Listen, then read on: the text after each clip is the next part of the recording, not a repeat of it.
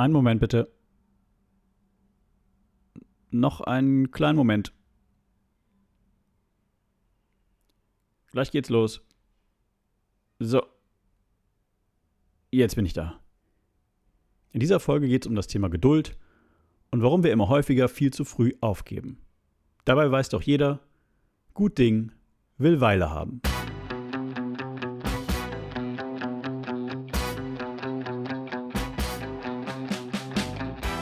Herzlich willkommen bei Der gefährlichste Mann der Welt, dem Business Coaching Podcast mit Wolfgang Kierdorf. Hast du dich auch schon mal gefragt, wie zur Hölle machen das die anderen? Denkst du auch manchmal, wie geht das? Was ist der Trick? Hier erfährst du es. Denn das Denken, das dich hierhin gebracht hat, ist nicht das Denken, das dich an dein nächstes Ziel bringt. Fertig für den Impuls? Hier ist dein Gastgeber, der schwarze Schwan. Wolfgang Kierdorf. Herzlich willkommen bei Der gefährlichste Mann der Welt. Mein Name ist Wolfgang Kierdorf und ich bin Business Coach. Und nicht nur das. Am Ende dieser Folge mehr dazu. Noch ein bisschen Geduld. In dieser Folge geht es darum, dass manche Dinge einfach Zeit brauchen. Diese Folge ist quasi die Schwesterfolge zur letzten, in der es um das Thema Teleportation, also um das Verkürzen eines Zeitraums ging.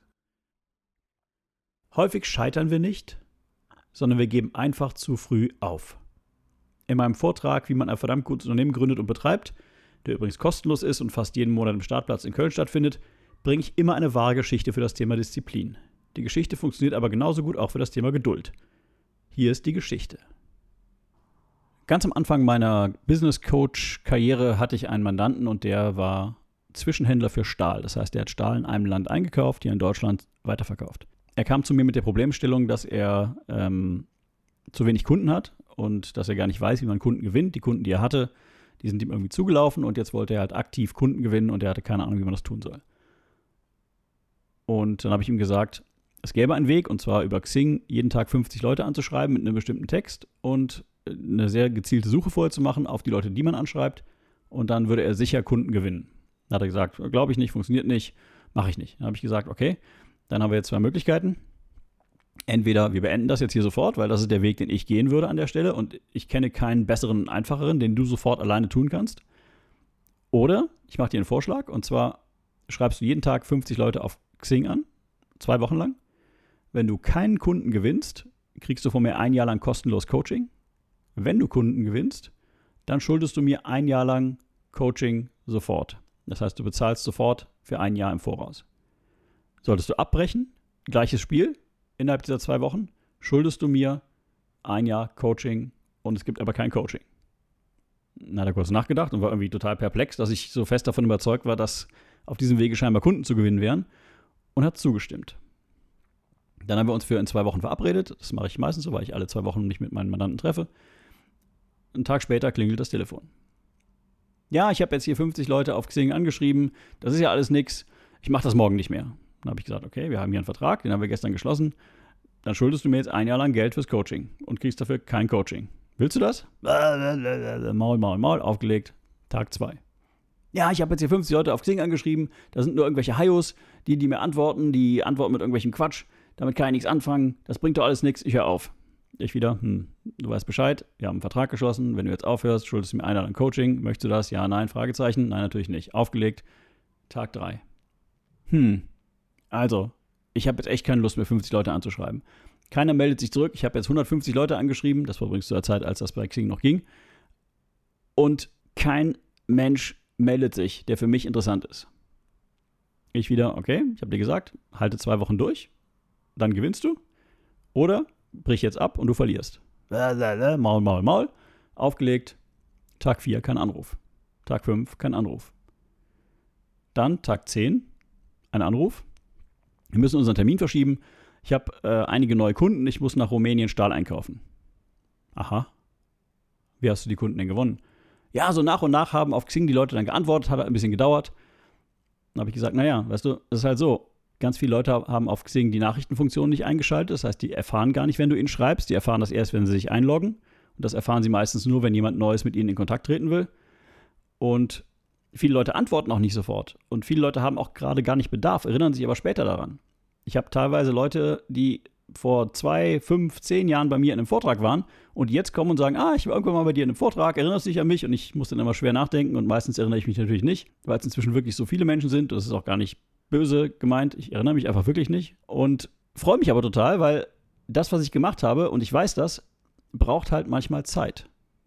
Und es gibt andere Beispiele dafür. Es gibt äh, Beispiele wie J.K. Rowling, die äh, Erfinderin von Harry Potter, die von ganz vielen Verlagen abgelehnt wurde. Es gibt äh, Stephen King, wahrscheinlich einen der meistverkauften Autoren der Welt, wahrscheinlich sogar der meistverkaufte Autor der Welt, der sein Manuskript zu Carrie schon in den Mülleimer geworfen hat, weil ihn so viele Verlage, und es waren 30 oder 40, schon abgelehnt hatten. Und seine Frau hat es rausgekramt und hat es nochmal in den Verlag geschickt. Das sind alles Dinge, wo man sieht, Erfolg braucht manchmal Zeit. Und gib dir diese Zeit. Gib dir diese Zeit, genau wie mein Mandant sich dann auch die Zeit gegeben hat und ich hatte immer noch den Login zu seinem Xing-Account, das heißt, ich konnte sehen, ob er jeden Tag die Leute anschreibt und er macht das immer noch. Also er lässt das heute machen. Er hat eine Mitarbeiterin extra dafür eingestellt, die das macht, die regelmäßig Leute anschreibt über Xing, weil er gelernt hat, Dinge brauchen Zeit und ich bin besser jetzt vorbereitet, wo ich schon Aufträge habe, als erst mit Vertrieb zu starten, wenn ich sie brauche. Und das ist die Geschichte, die ich an dieser Stelle erzählen wollte, von meinem rumänischen Stahlhändler. Wie schon gesagt, häufig scheitern wir nicht, sondern wir geben einfach zu früh auf. Welche Projekte, die du beendet hast oder deren Ende du vielleicht gerade beschlossen hast, hätten vielleicht noch etwas mehr Zeit verdient? Ich will dir eine Sache nicht verschweigen und sie ist wesentlich. Es gibt neben Ungeduld und Geduld noch eine dritte Phase. Ich nenne sie mal die tote Pferdreitphase. Vielleicht ging es dir auch schon mal so, dass du an einer Sache festgehalten hast, obwohl sie eigentlich schon erledigt war. Nicht selten begegnet mir das tote Pferd-Syndrom bei Menschen mit Herzensprojekten, bei Mitarbeiterentscheidungen und in Beziehungen. Hast du ein Projekt oder eine Beziehung, sei es zu einem Freund, einem Partner oder zu einem Mitarbeiter, deren Haltbarkeitsdatum eigentlich schon abgelaufen ist, wo die emotionale Bindung aber noch zu stark ist? Wie schafft man es, diese Projekte oder Beziehungen zu erkennen und wie schafft man es dann, das zu tun, was nötig ist? Erkennen kann man diese Projekte oder Beziehungen eigentlich ganz leicht. Sie saugen viel Energie, geben aber wenig Energie zurück. Machst du dir diese Tatsache bewusst, dann fühlst du wahrscheinlich eine Schwere. Das Projekt oder die Beziehung fühlen sich nicht leicht an. Oftmals ist dieses Gefühl verbunden mit einem Gefühl von Stillstand oder von Ohnmacht. Es fühlt sich so an, als wärst du in dieser Situation eingefroren. Ich empfehle in so einem Fall immer zunächst zwei Dinge. Erstens, stell dir die Frage, ob es einen Weg gibt, den Stillstand zu beenden. Ich spreche hier nicht von einer kleinen Kurskorrektur, sondern von einer drastischen Veränderung. Was kann man noch versuchen? Was ist die Aktion, die 180 Grad entgegen den Aktionen ist, die du bisher probiert hast. Tu genau das und tu es sofort. Zweitens, wenn erstens nicht funktioniert, suche die emotionale Distanz. Lass das Ganze vier Wochen ruhen. Beschäftige dich nicht damit und arbeite an einem Plan B. Im Fall einer Beziehung vielleicht dem Fallout der Trennung, bei einem Mitarbeiter vielleicht an der Übergangsstrategie oder einem potenziellen Nachfolger und so weiter. Wenn du vier Wochen durchhältst und sich keine Veränderung einstellt, dann bewerte die Situation bewusst neu. Du solltest jetzt einen frischen Blick haben. Was sagt dir dein Bauch? Dann trifft die Entscheidung. Ein Ende mit Schrecken ist besser als ein Schrecken ohne Ende.